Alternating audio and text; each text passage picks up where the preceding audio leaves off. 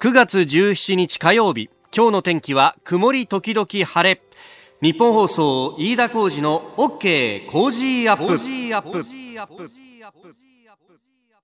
朝6時を過ぎました。おはようございます。ニッポン放送アナウンサーの飯田浩司です。おはようございます。ニッポン放送アナウンサーの新行市佳です。ニッポン放送飯田浩司の OK Cozy Up。この後8時までの生放送です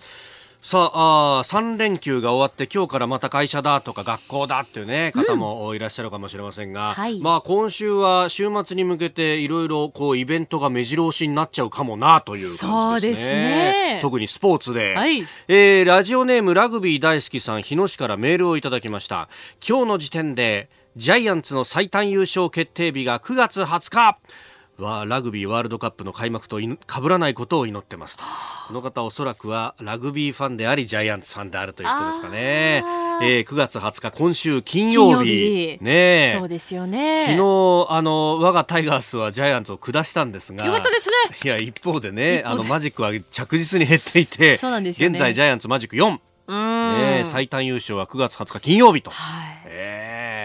ラグビーワールドカップの開幕に向けてもさこの有楽町の周りもいろんなところでねあの新業さんが取材に行ったあのラグビー神社も結構並んでるなんていうし、丸の内のあたり。そうですね。それから有楽町のこう駅前にちょっと前まで無印良品があったところがさあ,、ね、あれがなんかスポーツセンターみたいな感じになって、はい、そこでなんかパブリックビューイングもやるんだっけ？なあみたいですね。あと調布でもねあるみたいですよ。そういうイベント、うん、そうなんだ、うん、いや昨日あたり通りかかったらさあなんかラグビーのマークあって工事してるみたいなね。いやなんかここへ来てやっぱりこう一色に近くなってきたなという感じなんですがね、いやまたね目ざといスタッフがいろいろ調べるんですよ。ジャイアンツってなんか優勝決まるときに他のイベントでって前にもあった気がするんですよねなんそうなんですか？そう。でスマホでピコピコやりながら調べてくれたらえー、時を遡ること19年前。19年前。2000年のジャイアンツ優勝は9月の25日だったそうなんですが。何か重なりました？これがね、うん、シドニーオリンピックの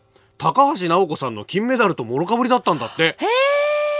翌日の紙面まで調べてくれてさ、はあ、翌日の紙面を調べたらスポーツ新聞一紙を除きすべて Q ちゃん金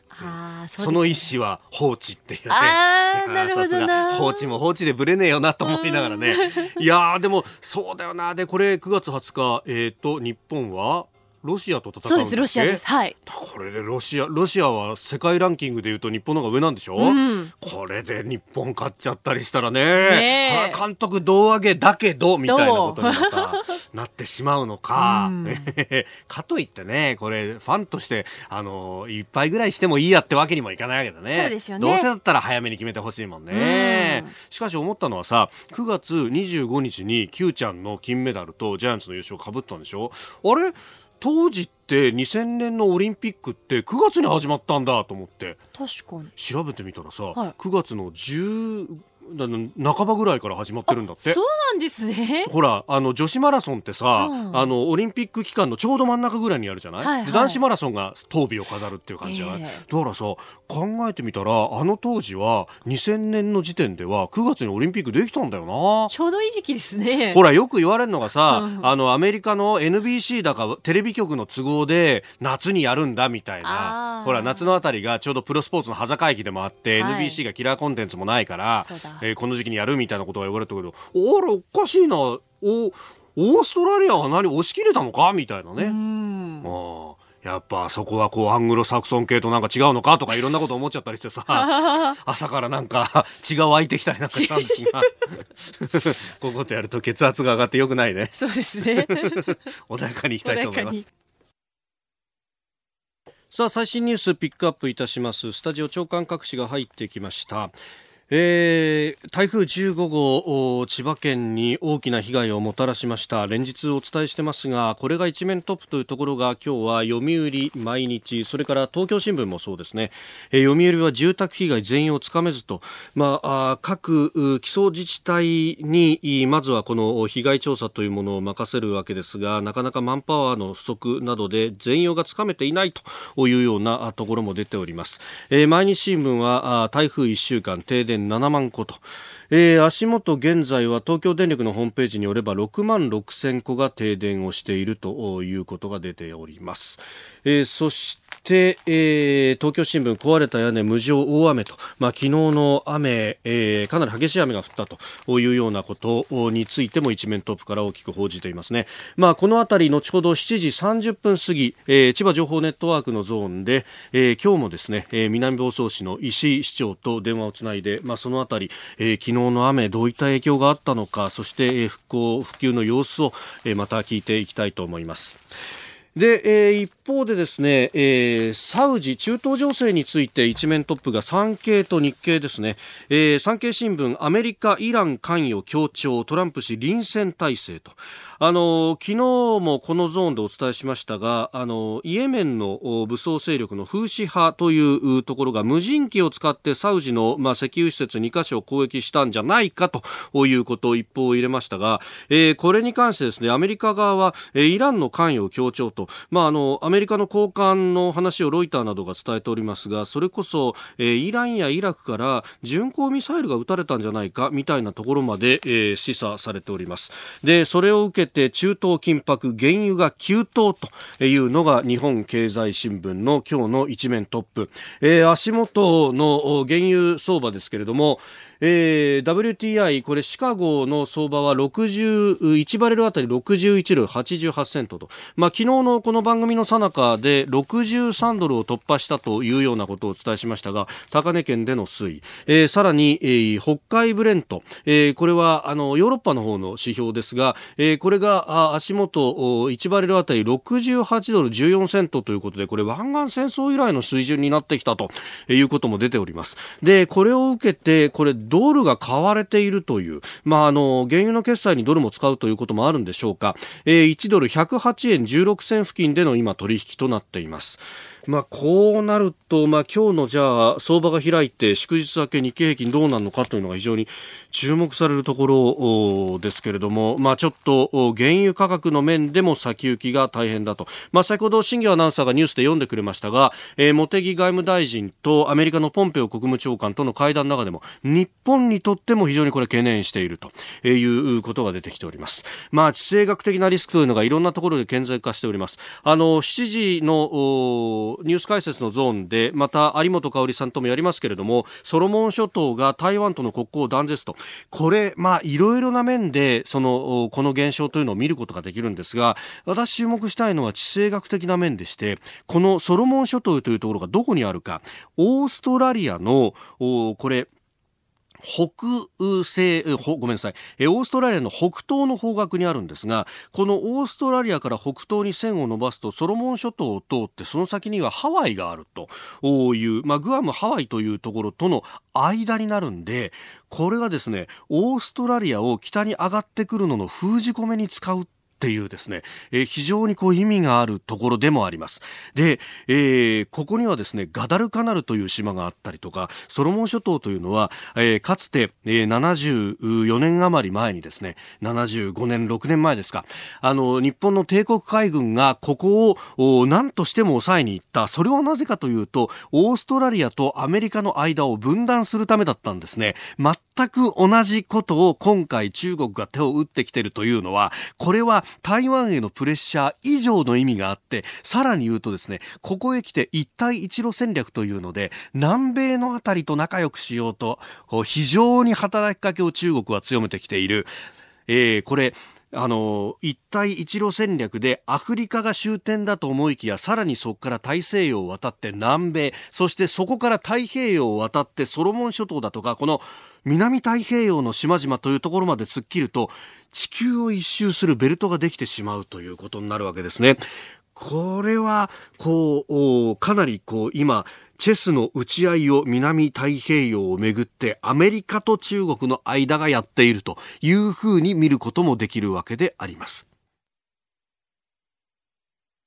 ニュースについていろいろいただいてますが、やっぱり台風15号の爪痕、今だっていうところはね、えー、ラジオネームくりちゃんさんは川崎宮前区の方です、えー、千葉の停電の完全復旧、まだまだ時間かかりそうですね、えー、東京電力による復旧の遅れの理由は言い訳に聞こえてしまうし、専門家でしょと突っ込みたくなる。政府の支援体制も遅いなと思います。みんな人事みたいな対応にどうなんだろうなと思うのですといただきました。唯一というか、人事じゃなく、こう、現場見てると一生懸命やってるのは本当、東電とその協力会社の皆さんがですね、もうそれこそ、あの、電信柱が曲がってしまったってなると、その接続されていた電線を一旦取り外して処置をして、えー、電柱を抜いて、で、新しい電柱を立てて、そこにこう線を引いていくっていう、これ今回全端がズタズタにされているので、それを一個一個直していくっていうのが確かに時間がかかっているところで、あともう一個は、海沿いに結構工場がいっぱい並んでいて、その辺は大需要家なわけですよ。はい、そうすると、電線が復旧しても、その電線が、その大需要に耐えられるものじゃないと、そこの工場だけは復旧させても周りがとか、逆に周りが復旧してても工場だけ電気来ないとか、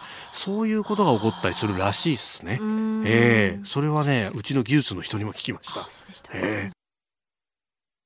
さあ、7時台はコメンテーターの方々とニュースを掘り下げてまいります。今朝のコメンテーター、ジャーナリスト、有本香里さんです。おはようございます。おはようございます。よろしくお願いします。お願いします。あの、新業アナウンサーが、はい、ね、えー、ラグビーワールドカップのユニフォームを着て、はい、色鮮やかな。ねこれ欲しくなっちゃった。そうね、ちょっと、これ普段使いでもな呪文が入っていてね。そう、あのね、単なる赤白のボーダーじゃなくて、そこに本当呪文が入っていて、綺麗ですよね。ね、実物見なきゃ分かんなかったですね。そうですね。あとこのね、胸のところのこの桜のワッペンもちょっと立体になってんですね。本当だ、これもいいですよね。はい。さて、ここで私、飯田からのお知らせです。私、飯田浩二と論客たちがニュースをズバッと切るイベント、飯田浩二そこまで言うかザ・ライブ2。11月16日土曜日、有楽町読売ホールで開催いたします。11月16日土曜日です。昼と夕方の2回公演です。えゲストには、 Cozy Up コメンテーターの方々も登場いたします。11月16日土曜日昼公演は午後1時開演。参議院議員青山繁晴さん、ジャーナリスト長谷川幸洋さん、元自衛官で評論家潮匡人さんをゲストに外交安全保障について考えます。11月16日土曜日夕方公演は午後5時開演こちらには評論家宮崎哲也さん数量政策学者高橋洋一さん経済学者飯田康之さんそして経済評論家常年司さんをゲストに日本経済の行方を読みます。えー、2公演とも司会は私飯田でございます。チケットは全席指定4400円。ただいまチケット先行受付中です。詳しくは日本放送イベントホームページをご覧ください。11月16日土曜日。9月17日火曜日時刻は朝7時を過ぎました。改めましておはようございます。日本放送アナウンサーの飯田浩二です。おはようございます。日本放送アナウンサーの新業一華です。日本放送飯田浩二の OK 工事アップあなたと一緒にニュースを考えていきます。7時台はコメンテーターの方々とニュースを掘り下げてまいります。今朝のコメンテータージャーナリスト有本香里さんです。おはようございます。おはようございます。よろしくお願いします。お願いします。有本さんには番組エンディングまでお付き合いいただきます。では最初のニュースこちらです。ソロモン諸島台湾と国交断絶南太平洋の島国ソロモン諸島政府は16日台湾と断交し中国と国交を樹立することを決めました。これを受け台湾の外務大臣に相当する呉少将外交部長はソロモン諸島と外交関係を断絶すると発表しました。えー、これねあの前回、はいあの有本さんにご出演いただいたときに、はい、こういう動きが出てるぞっていうのを解説いただいたんですが、えー、そうなんですよね。あの時は特にこういう大きなニュースがあったわけではなく、はい、それで、まあ、でも南太平洋はすごく大事ですよと。太平洋諸島、えー、非常に大事ですよっていう話をさせていただいたんですけどね。はい。まあ、こうなってしまったと。南太平洋の国々の中では結構面積も大きくて、影響力もあるなんてことも言われてますけれども、ね、そうですね。あの、まあ、日本にゆかりのと言いますとですね、はい、ここはあのソロモン諸島というのはガダルカナル島というね、うあの、はい、首都があのガダルカナル島にあるんですけれども、えー、あのまあ、激戦の地ですよね。そうですよね。先の大戦のね、えー、そうですね、あのえー、先々週もちょっとそのお伝えしたんですけれども、はい、まあ、中国はですね、うん、えー、前の政権の時からこの太平洋島諸国に対する働きかけを非常に積極的にやってきたんですよね。でそれはどうしてなのかというと、はい、まあ、一番わかりやすく簡単に言えばですね実際の島がある南シナ海ですよ。はあはい。ね、南シナ海は人工島をいっぱい作って、はい、っていうかまあ埋め立てたりいろいろして、えー、そこに拠点を作ろう。それは当然軍事の拠点でもあるということなんですけれども、はい、ここはですね実際にそこに島があって、うん、まあ、国もあるわけですけれども、はい、そこを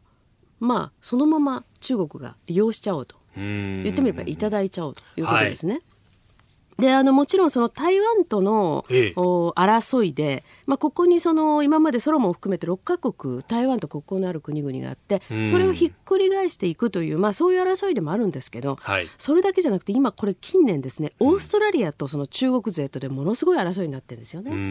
ななぜかといえばオーストラリアにとってみればこの要するに、えーまあ、自分の国の北にある、まあ、島々っていうのが、はい、全部中国に取られてしまうともう安全保障上の脅威であるということなんですね。蓋されちゃうみたいなもんですかね。そうですね。でそれぞれみんなこれ、まあ、結構その貧しい国であるし、はい、あのそれからいろんなその災害の影響を受けやすいわけですね。ですから常に援助をやっぱり必要とはしてるんですが、はい、まあ、こういうところに中国は入っていってですねまあ、莫大なその援助何百億、まあ、日本円で言ったら何百億というような金額の援助をしていく。でどういうことをまあ特にやってるかというとですね例えばソロモンでいうと、はい、海底ケーブルインターネット用の。これを例えばオーストラリアとの間でね、えーまあ、あの敷設しますよと、はい、いうことになった時に例えばそれを請け負ったのが中国のファーウェイだったりとかね。あそうなんです、ね、でそれはそのちょっとやめてくれということでオーストラリアがストップをかけて、オーストラリア政府の要請でストップがかけられて、うん、で結局オーストラリアとしてはもう全額うちで持つから、うんうんうんうん、ちょっとそのファーウェイやめてよと、はい、まあこういうことですね。まあ、そうそういうふうなことがあったりあるいはですねこれはソロモンじゃなくてバヌアツの、まあ、事例なんですけれども、はい、バヌアツでは、ええ、まあ、3000から4000のこうパスポートがバンバンバンと発行されて、うん、要するに中国人がバヌアツ国籍になっちゃうと。ほう帰化するわけですか。ええですからこの地域はもうすでにその中国人がまあビジネスで入り込んでまあ居住している人がいるんですけれども、まあこのように簡単にね要するにその国籍を渡してしまうということになればこの辺り事実上中国のまあ領土飛び地っていうんでしょうか、はい、そうなっていく可能性がある。でさてそれ日本にとって何困るんですかと言ったら、はい、まさにあの飯田さんおっしゃったように蓋をされちゃうっていうことなんですけど。はいここはそのオーストラリアと日本をつなぐシーレーンに当たるわけですね。はい、そうですよね。えーで日本縦の C レーンですね、うんうんうん、中東に伸びるのはまあちょっと横に地図上伸びてるんですけど縦の C レーンで、はい、オーストラリアからも日本は相当な、あの資源を輸入してますよね。確かに、えー、石炭とか鉄鉱石とか。うん、これをね要するに通る道を中国によってまあ言ってみれば塞がれちゃうというようなことでこれはそのオーストラリア政府だけじゃなくてアメリカも相当危機感を強めていて、でこの、まあ、ペンス副大統領が直接あのソロモンのですね、はい、えー、首脳に対してその働きかけをする予定だったんですけれども。そうだったんですね。ところがその前にはい。先んじてということですね。おはようニュースネットワーク東京有楽町日本放送キーステーションに全国のラジオ局21局を結んでお届けいたします。時刻は7時11分を過ぎました。おはようございます。日本放送アナウンサーの飯田浩二です。今朝のコメンテーターはジャーナリストの有本香里さん。取り上げるニュースはこちらです。サウジの石油関連施設の攻撃をめぐってトランプ大統領が報復を示唆。アメリカのトランプ大統領は15日イエメンの反政府勢力フーシがサウジアラビアの石油関連施設に攻撃したことについて我々は犯人を知っていると信じるだけの証拠がある。検証結果によっては臨戦態勢を取るとツイッターに書き込みました。アメリカは攻撃についてイランが関与したとの見方を示しており報復措置も辞さない構えを示唆しております。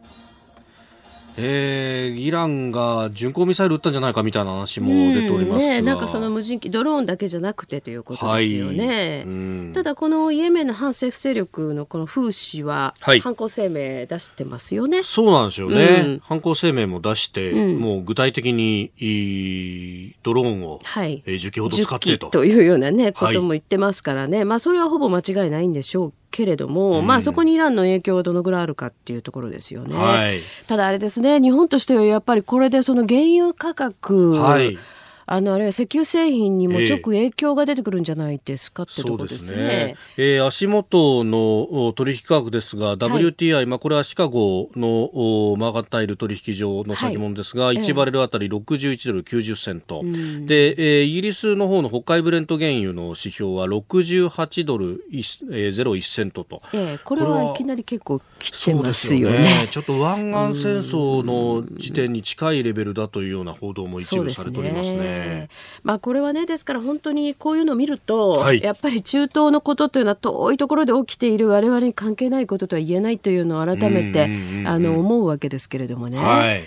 まあ、それともう一つはそのこのトランプ大統領は、それでもそのイランとはまあ、いろいろいろんな形でね、はい、えー、そのまあ、戦争を望んでいないんだと、えいうことはおっしゃってるわけですよね、まあ、ぜひそのようにお願いしたいんですけど、ただ、あのまあ、この今回の攻撃とはまたちょっと話は違うんですが、はい、あのホルムズ海峡での有志連合ですね、まあ、日本は一旦ちょっとこう時間ができたような形になってるんですけれども、まあ、これもまたですから、もう。早々にねやっぱり日本としてはどういうふうにそういうものに加わっていくのかっていうスタンスは決めておかないといけないですよね。まあその、まあ、憲法9条の縛り云々もあり、えー、こう実際にじゃあ行った時に何ができるのかっていうところまだちょっと整理がね海上警備行動と言われてますけどそ、ねはい、それだとできることが非常に限られると。と思いますね。あのあとですね、えっと、たまたまその、まあ、さっき原油価格で話ちょっと戻りますけれども、はいあのえっとまあ、菅原大臣があの会見でね、はい、おっしゃってたんですけど大体230日分ぐらい日本は備蓄があるんですか？あまあそれ聞いて安心する人いるかもしれませんけど、はい、そういう問題じゃないんですよね。大体あの1日にこう日本のタンカーというのがまあ相当数それこそホルムズ海峡も通ってくるわけですけれども、はい、まあそれほとんどその中東から8割以上来るじゃないですか、日本の場合ね。でこれは一体じゃあどのぐらいの量をその賄えるんですかと。い。うふうに言ったらば、えー、もうほとんどそのタンカーで運んできたものっていうのは、うん、あの日本全体に換算すると1日持つかどうかでしょ、はい、うん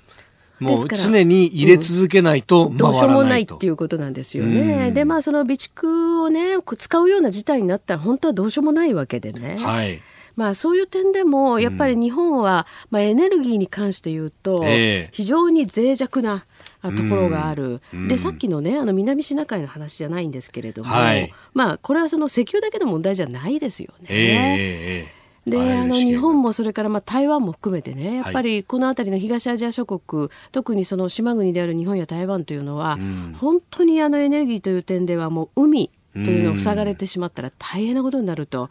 い。うことがありますから、はい、まあ、この機にですねやっぱりそういったその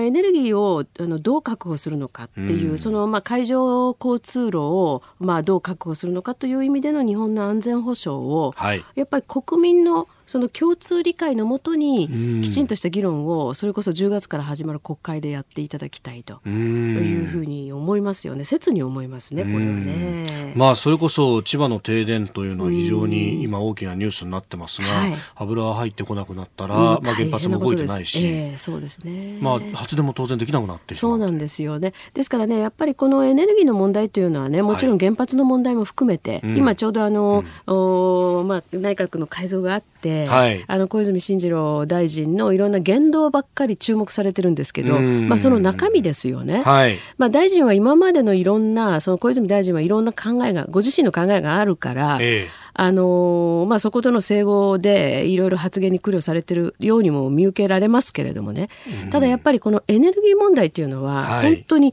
情緒であんまり語っちゃいけない分野ですよね。うん。まあね、あの原子力発電所、まあ、福島第一の、はい、おいわゆるトリチウム水と呼ばれる処理水の問題、えーはい、まあ、あれを海に出すかどうかっていうのも、まあ、結局それはね、うん、えー、原子力全体をどう考えるかにそのままつながっていく話。うんん。そうですね、まあ、そういうふうなこともあの含めてもうちょっとこう広い俯瞰した議論というのが必要かなというふうに思いますね。ただそれとねやっぱりあの、まあ、今一部のメディアが、はい、外国のメディアは伝えてますけれども、うん。このさっきあの飯田さんおっしゃったように巡航ミサイルを撃ってるんじゃないかという話ありますよね。はい、でしかもその要するに、まあ、攻撃を受けた場所というのが、はいうん、そのイランに近い方角から、はい、その攻撃をされているというようなことがありますね。でこれやっぱりね、そのイラン政府も、まあ、いろんな形でもうちょっとこう国際社会に向けてね、はい、いろんな説明を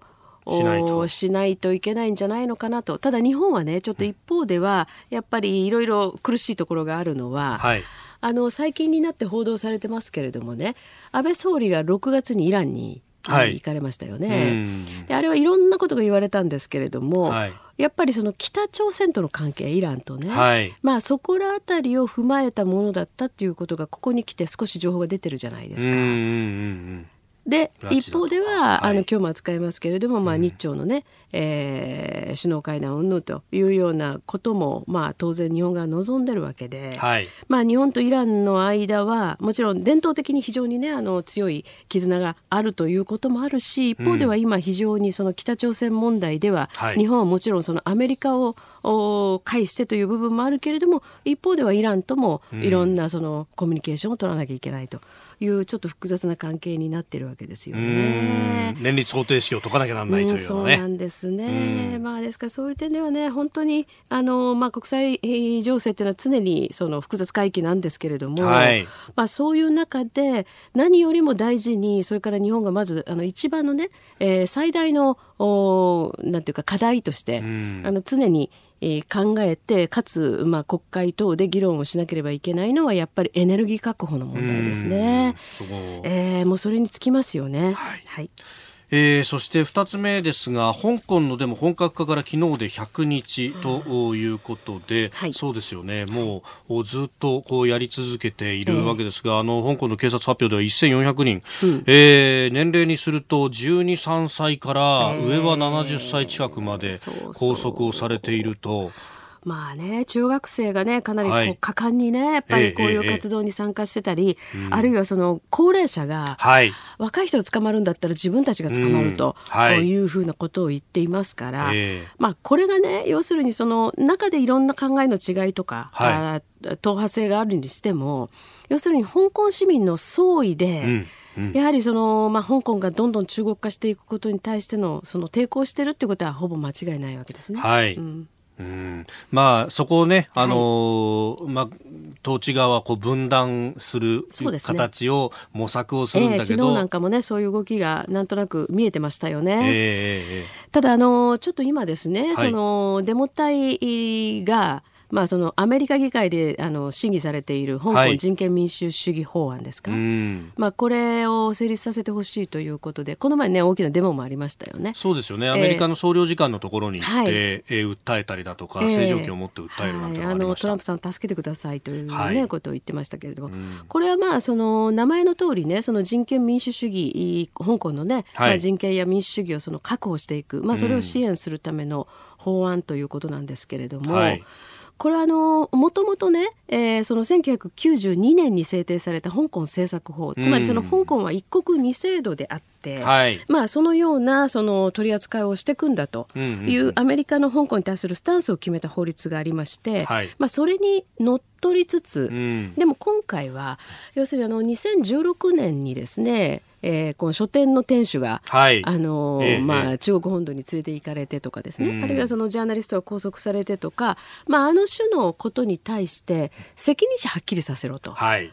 でその責任者がはっきりされた場合、うん。まあ、大体中国のその有力者というのはほとんどの人がアメリカ国内に資産を持っているというケースがありますから、はいえ。ー、その資産は凍結するよと、まあ、そんなようなそのえーまあ、事実上の制裁ですね、はい、それも盛り込んでいるということですから、まあ、この行方も注目したいんですけれども、うん、日本の国会は何をやってるんでしょうか？あこれに対して何か動きがっていうのは特にないし、ね、だから個別の、ね、議員個人とかの動きじゃなくて、はい、やっぱりぜひね国会としてこれについて何か言ってほしいですね、はい、この時間おはようニュースネットワークでした。さあ台風15号の影響で千葉県の大規模停電ですが発生から1週間余りが経った今日今の時点でも東京電力のホームページでは6万5500件が停電をしているというふうに出ております。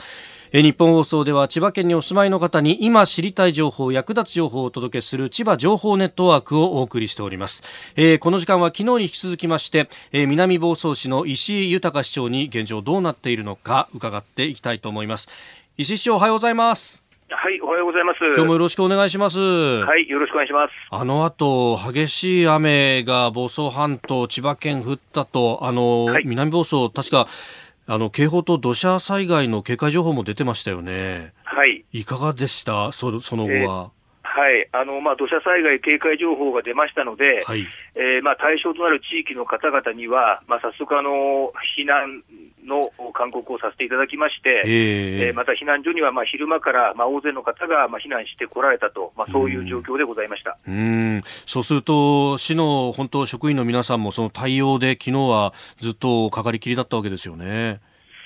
ですね、まあ、実際にはまあ避難所はまあずっとあの開け取りますんで、はい、まあ、そういう意味では、まあ、そちらの方にまあ避難していただいたという状況になります。うん。あの昨日伺ったその屋根のね、えーはい、ビビあブルーシートをかけるだとかっていうのも、これ、雨激しくなったら当然作業は一旦中断という形になってしまいましたよね。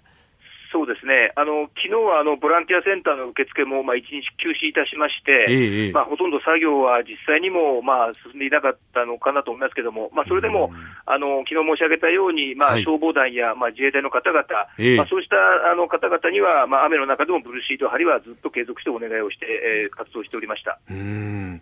あのそれから昨日僕らも目からうろ鱗が落ちたんですが、あの市長ご指摘になったあの停電の件数、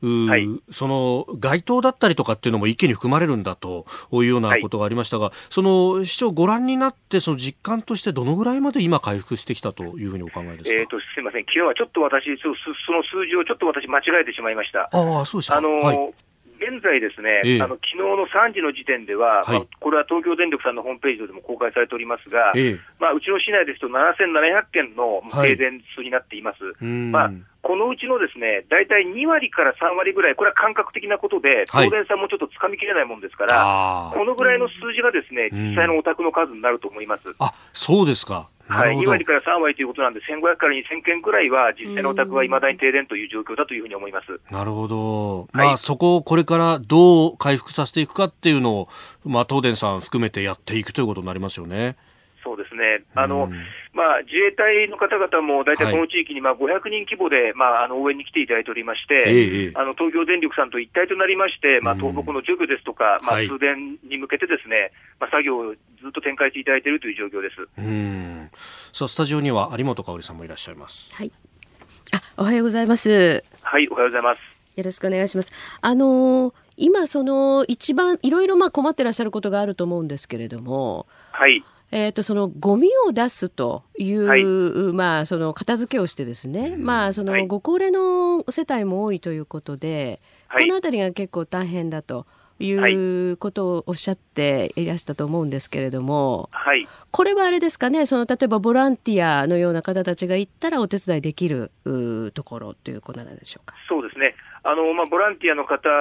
にお願いをいたしまして、まあ、昨日も申し上げましたけれども、はい、あの搬出のためには、まあ、大体軽トラックが必要になりますので、はい、あのこちらでは軽トラック全部準備できませんので、ええ、あの軽トラック、まあ、そういうあの乗り物付きでですね、はい、あのおいでいただいて、まあ、搬出作業をお手伝いいただくと、まあ、こんなふうになっています。これ、あの、例えばその、軽トラの燃料とかそういうのも満タンで行った方が当然いいわけですよね。現地ではなかなか調達できないわけですよね。えーまあ、あの燃料の補給はだいぶガソリンスタンドも再開しておりますので、現地でできるようになってきておりますけれども、まあ、いずれにしても燃料補給はご自身でということでお願いしております、大変恐縮ですけども、ね、うん、そこは自己完結できる形で来てもらわないとっていうところですもんね。そうです。はい。うんあの昨日はまあビニールシートの話もありました。あの他に足りないものというとどういったものが考えられますか？現現状はですね、はい、まだ、まあ現、現在でもブルーシート等の、まあ、そういった関係の救援物資は受け付けておりまして、まあ、あのこれからもきっと、まあ、今週末にもまた大雨が予想されておりますので、そう、ね、まあ、そういう必要性が出てくると思います。まあ、今後は、まあ、今、いろんな関係機関にもお願いしておりますけれども、はい、復旧・復興活動に向けた、いわゆるボランティアの方々もそうですが、まあ、いろんな意味でのマンパワーが必要になってま、きておりますので、はい、まあまあ、そういった人的な支援をいろんなところからまたお願いできればありがたいというふうに思っております。なるほど。わかりました。石井市長、どうも朝よからありがとうございました。お疲れ様です。えー、南房総市石井豊市長にお話を伺いました、えー、この時間千葉情報ネットワーク千葉県にお住まいの方に知りたい情報役立つ情報をお届けしておりますさメール、ツイッター、様々いただいておりますが、台風について、こちらはですね、住江さん、えー、袖ヶ浦の方ですね、えー、袖ヶ浦の電気がついてないところに住んでます。えー、東京電力や市役所、何の調査も来ません。えー、昨日初めて NTT が調査に来ました。えー、目の前のお弁当の工場は明かりが見えているのに虚しい。いや、これがそう、あの、変電所のこう、ね、地域の関係なのか。そうなんでしょうね、ね、すぐ近くはっていうことなんでしょうね。そうそうそう。うちの、まあ、実家が横須賀なんですが、はい、あの本当何丁目で分かれていてあ、ね、の停電のところとそうじゃないところみたいなそういうのもあったりするんですよ。だからその、ね、区画整理の前と後で、はいあの電気の系統が違ったりとかっていうのがあるみたいですよね、えー、でもあれなんでしょうかね。例えばそのどっかお出かけになられて、うんうんうん、えーと、例えばスマホも充電したりとか、はい、そういうことをなさってるんですかねこの方はね。そうなんですかね。まあね、うん、あのメールくださってるということはね、えー、そういうことですよね、えー、ですからまあ近くでその電気が通じてるところがあってそこで充電等々できているということなのかもしれませんけどでももう1週間ですからね。そうですよね、えー、それからこちら原油についてですねもうもうもうさんは酪農業富士宮市の方、えー、サウジの石油施設攻撃で原油高騰。酪農も大変ですよね。トランプ大統領報復した消費税上げてる場合じゃないと思うんですが上げない選択肢ないのかなそうですよね。これは結構ツイッターなんかでもいっぱいいただくんですが、ね、リーマン級だろう、ね、2週間、あと2週間、えー、リーマン級ですよね、えーお送りしております日本放送飯田浩二の OK 工事アップ。お相手私日本放送アナウンサー飯田浩二と新業一華がお送りしています。今朝のコメンテーターはジャーナリスト有本香里さんです。有本さん引き続きよろしくお願いします。よろしくお願いします。続いてここだけニューススクープアップです。この時間最後のニュースをスクープ!安倍総理日朝首脳会談について条件をつけずに実現目指すと述べる。安倍総理大臣は昨日北朝鮮による日本人拉致被害者の家族らと面会し日朝首脳会談について条件をつけずに金正恩委員長と向き合っていくと話しました。えー、北朝鮮による拉致被害者の家族の皆さんが開いた集会の中で、えー、総理が、えー、2002年9月17日平壌で日朝首脳会談が行われてから明日で17年目となると、えー、一国の猶予も許されないというふうにも述べたということであります。そうですね。そうか、あれから17年経つんですね。そんなにというところですよね。うん、本当になんかもうやるせないね、気持ちになりますけれども。はいあのまあ、日本側がちょっといろいろ今若干の手詰まり感があるのは、はい、そのハノイでねあの米朝首脳会談があってから、はい、まあ、そこでもあるいは昨年の、まあ、私は飯田さんもねあの行きましたけれども、うん、シンガポールの米朝会談でも、はい、まあ、拉致問題についてそのトランプ大統領は話を金正恩委員長にしてはくださっているわけですね。うんうん、すね。だけどやっぱりまあいろいろと動かない。うん、でここへ来て、まあ、北朝鮮は相当その制裁が効いてですね。苦しい状況にはあると言ってるんですけれども、はい、ここへ来てからがやっぱりなかなかそう簡単にね向こうが折れてくるわけでもないとい。うことで、はい、その中であの今度はあの金正恩委員長がトランプ大統領に対して第3回の米朝会談をやろうと、はいうんうん、平壌に来てくださいとか、いうことを言ってますよね。そのようですね、でアメリカ側はねあのつい最近ボルトンさんがお辞めになったでしょう。大統領補佐官、うん、大統領補佐官、うん、これは結構痛いですよね日本側はね。うん。拉致問題に対してはもっ最もやっぱり今まで厳しくね、そして同情的にあの拉致被害者のご家族に対してですね、はいあの、まあ、今まで多分最多アメリカの要人では一番多く拉致被害者家族にあの向こうで面会しているという方でもあるので、まあ、ちょっとそういう点では痛いなというところなんですけれどもね、えー、こればっかりは本当に事態が動かないと何とも言えないですよね。うん。まあねアメリカはボルトンさんがまあ、辞めたということになると、まあ、ポンペオさん主導で少しこう融和的な形できたとやるのかというようなことがね言われてますよね。うん、そうですね、うん、でももはやあの、まあ、韓国というのはね韓国っていうチャンネルはほとんど日本にとっては当てにならないというか、頼りにならないといいますか、はい、それはあの日韓関係が今非常にこういうねあの良くない状態だからということではなくて、もうその2年前からねあのムン政権ができた後というのはやっぱりり日本に有益な情報というのはほとんどもたらされないし、まあ、あの少なくとも日本はもうアメリカから直接いろんな情報を売るしかないだろうと、はい、いうことでもありましょうしね。それからそのえー、まあ、アメあの南北の、ね、朝鮮半島のあの関係というのももうもはや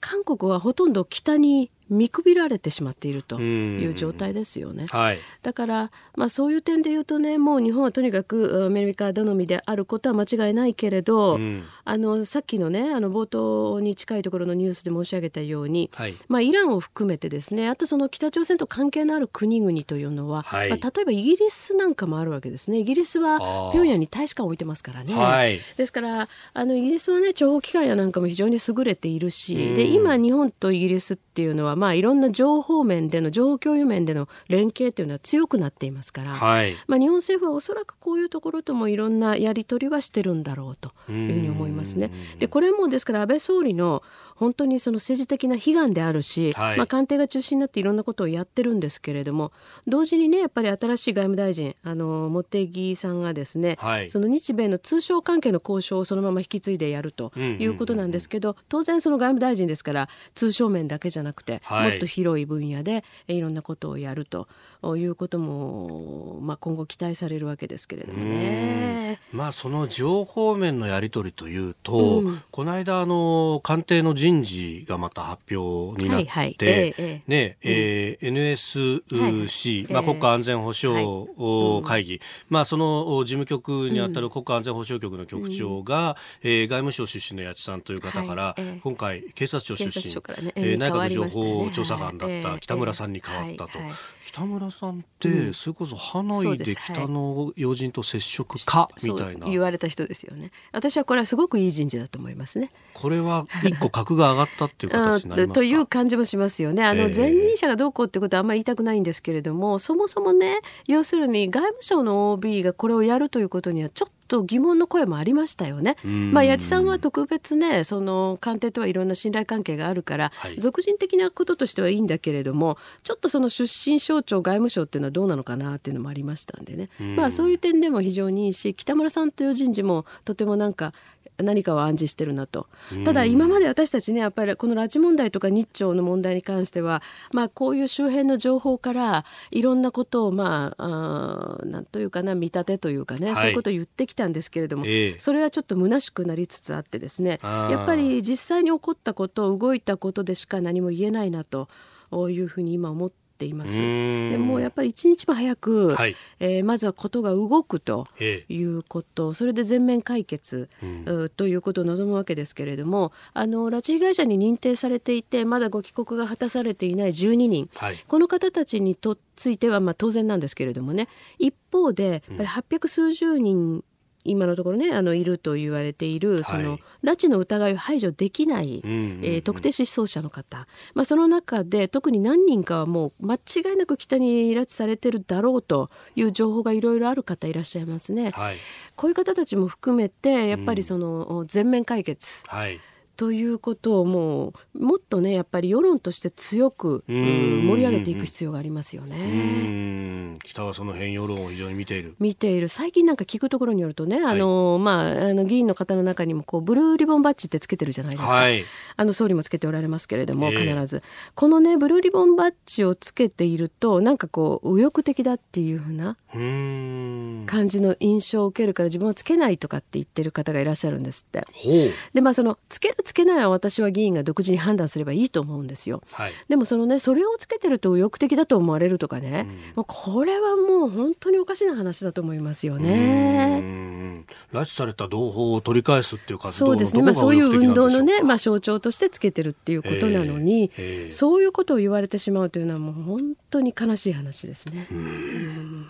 まあ、その辺から候補を変えていかないとというか。いや、本当ですね。ねやっぱり世論をね、これ確かにね、えー、17年前は本当に日本の世論沸騰したんですよね。はい、そうですよね。えー、もう大変な怒りとね、やっぱり悲しみとね、はい、落胆っていうんでしょうかね。みんながそういう思いを抱いたと思うんですね。やっぱりあの時のね、空気っていうのを、もう一回私たちは取り戻さないといけませんしね。その空気、世論の後押しがあったから、あれ一時帰国だったものが、はい、いや、返すべきじゃないでしょ返すべきじゃないというふうになりましたね。で、あの時にだいぶそのの安倍さんもね、はい、えー、まあ、外務省とも当然対立したし、それからあの、まあ、世論的にも、世論はその当然返すべきじゃないだろうっていう方向に動いたんですけれども、うん、でもメディアからは、はい、あの安倍さんや、まあ、それね、要するに返すべきじゃないって言った政治家たちはだいぶ叩かれましたよね。えー、うん。北との約束にたがうじゃないかたがうじゃないかみたいな感じでね、かなり一部のメディアが強硬にそのそちら側を主張してたっていう記憶がありますけれどもね、はい、ただやっぱりあの当時の国民のね本当にこうなんていうかな根源的でかつその、まあ、当たり前の素朴な怒りですよね、まあ、そういうものをやっぱりもう一度ね私たちはあの取り戻すべきだというふうに思いますけれどもね。はいあなたの声を届けますリスナーズオピニオン、まあ、いろいろとニュースについて、えー、いただいております。えー、こちらはすみれさん、えー、ツイッターじゃない、えー、メールですけれども春日部市の方停電が続く千葉で東京電力が住民向け説明会を開いたようですが、えー、不満の声も上がったようですね、えー、確かに台風15号が来たのが先週日曜の夜でしたから長いですよね、うん、えー、水も電気も止まっていたら疲れ切ります。一日も早く復旧することを願っています。これからの台風は今までの常識は通じないと思って事前の準備が大切ですね。いろいろな意味でそう思いましたと。まあ、このところの災害っていうのは本当ね毎回想定外みたいなことを言いますからね。ねまあ、今回本当に台風大きかったですもんね。東京都内でももうものすごいなんか普通あんまりね私たまたま自分の住まいで音聞こえないんですけども、ものすごい音してましたよね、えーえー、風の音が。いやなんか風の音で起きちゃうし、うん、ね。いやあの金曜日に南房総歩いたんですけど、はい、あの家々の窓がこうあなんかねやわれていて。そのは剥がれてちぎれてるみたいな感じですもんね。でドアも開いちゃってみたいな感じで。だからこれあので枠はしっかりしてるんですよ、やっぱ新しい家だと。はいはいえー、だからそうすると、お住まいの方、本当に怖かっただろうなと。ね、本当ですよね。ね一日も早く、まあ、まずは電気、そしてそこからがスタートで復旧と。はい、はい、えー、今日もたくさんのメールやツイッターをいただきました。どうもありがとうございました。